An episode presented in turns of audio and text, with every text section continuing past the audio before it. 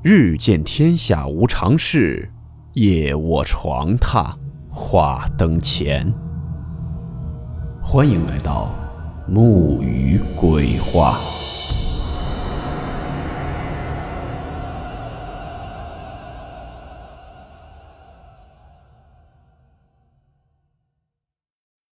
今天这个故事名字叫做“千万不要上这趟车”。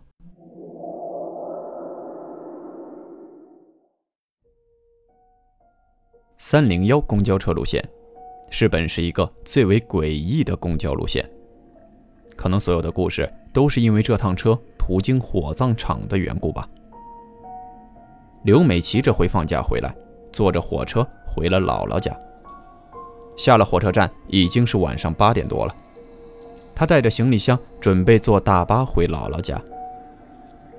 美琪比较瘦弱。所以拖着行李到了公交车站，花了大部分时间。快到九点半了，九点半以后就没车经过这里了。姥姥家是住在比火葬场还远的农村。美琪抱怨着，因为紧赶慢赶，差点坐不上车。美琪来到了车站，看见别的公交车上大多上面下面都还有不少人在，而这三零幺却很清静。只有一个人站在车门口，那人凝望着车门。三零幺的车门对他敞开着，美琪拖拽着箱子准备上车。美琪在那人的后面等着他，半天那人就在那儿没有动。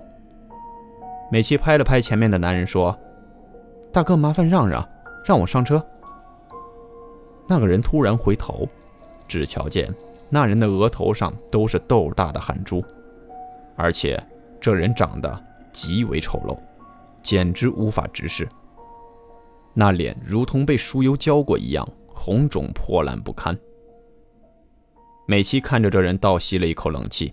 天下竟有如此之丑的男人！大哥，您要是不上车，我可要上车了。我有事儿，还挺着急呢。那人从包里拿出了手绢，擦拭着自己的脑袋。只见那张洁白的手绢上，顷刻间就被沾满了黄油一样的东西。美琪再看，只觉得万分恶心。那人的分泌物实在是太丰富了。快点儿，你们到底上不上车？就你们两个了，不上车我就走了。司机大哥看得出是有些着急了。算了吧，今天赶的不是时候，我还是不坐了吧。那个相貌极度丑陋的人自言自语地说着，美琪终于把他挤在了一旁，撇着嘴嘟囔着什么。美琪把东西放在上面的时候，回头准备把大行李箱拿上来，可是那个丑陋的男人却一把抓住美琪的大行李箱。“你干什么抓我的箱子？你要偷东西？拜托大哥，我这里除了一些换洗的衣服，压根儿就没有值钱的东西。”美琪不耐烦地看着他。哦，美女，我不是这个意思，我是想说……他开始吞吞吐吐起来。你放不放手？你不放手，我叫人了。美琪不依不饶地说着：“小妹妹，你真的不知道这是去哪儿的车吗？我建议你还是不要坐这趟车了。”那丑男郑重其事地对他说着。你在那胡说什么呢？再不坐这趟车，妹妹我今天就要露宿街头了。起开吧，你磨磨唧唧的。美琪一把推开了他。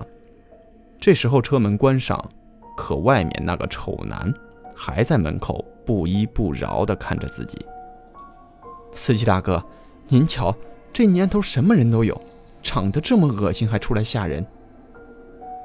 坐在位置上的司机笑了笑说：“别去管他了。”小妹妹，你去哪儿？二道村村口停一下。小妹妹，你真的是去那里啊？我建议你还是下车吧。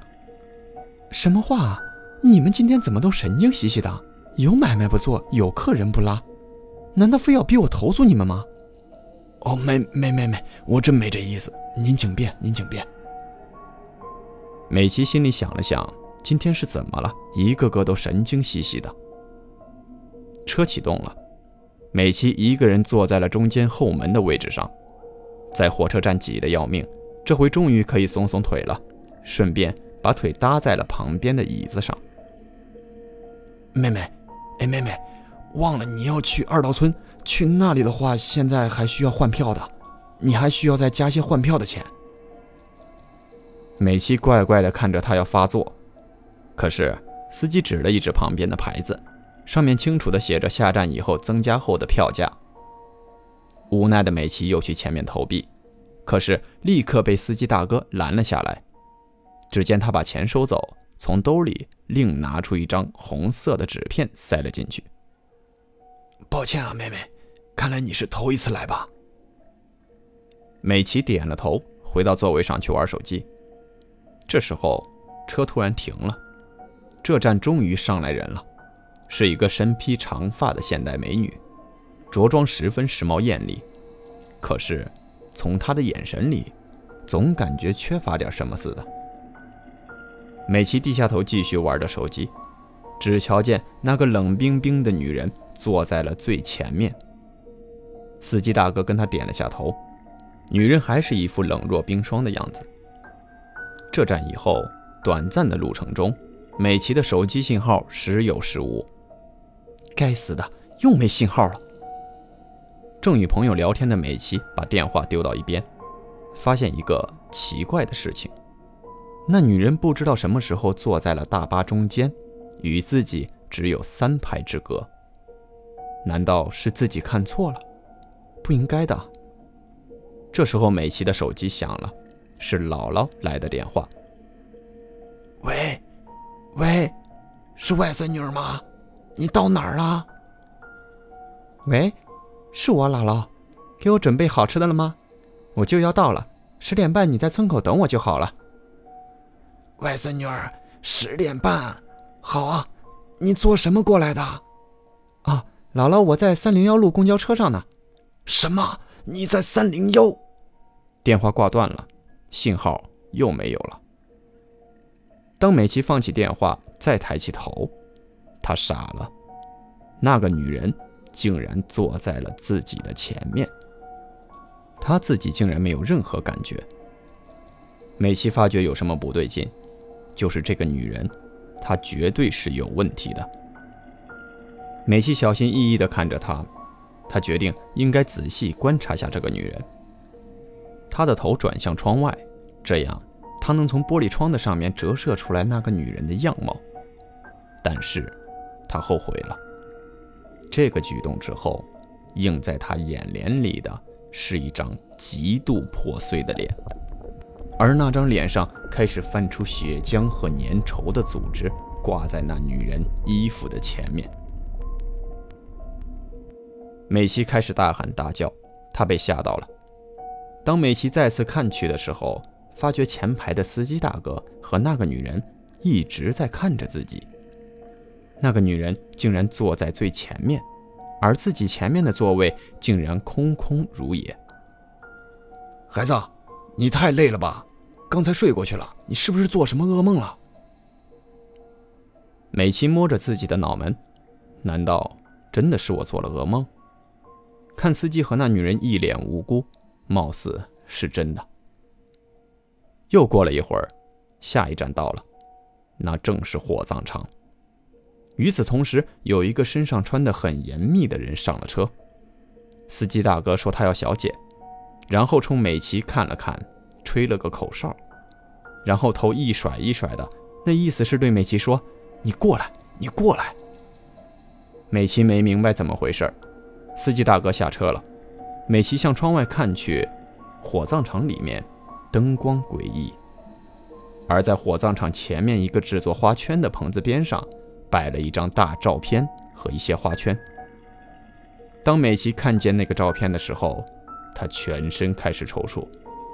那张照片上的人，正是上车之前拦住自己的人。美琪哭了，她不知道发生了什么。正想去询问司机大哥的时候，车的门却关上了。在没有司机的情况下，怪异的事情发生了，车启动了。美琪只看到车下司机大哥的背影，这到底是怎么了？美琪不断的询问着自己。这时候，那个身上穿的很多的人开始脱下外衣。好热，好热！热你还不赶紧脱？那个女人说：“脱什么？这皮都散了，我再不紧紧，到了那头谁认得我？”说罢，那个男人脱下了衣服。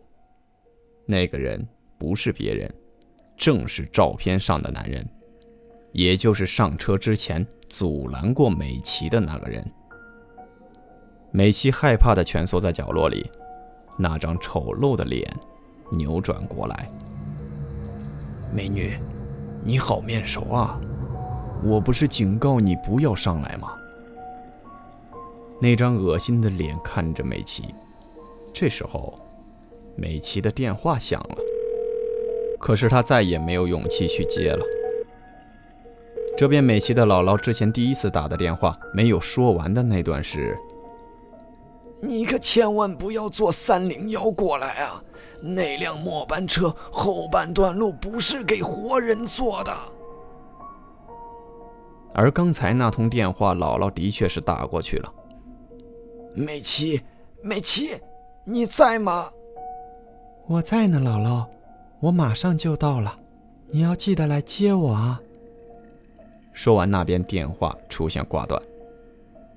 当老太太一个人拿着手电在村口焦急的等待，那辆末班三零幺，十点半，一分不差，准时到来。可是三零幺却未停在村口。向着路的尽头驶去了。老太太只瞧见自己的外孙女在车上对着自己摆手，而后眼里开始涌出大量的鲜血，整个车的玻璃上开始布满黑红色的血丝。车走远了，老太太瘫坐在了地上，一动不动。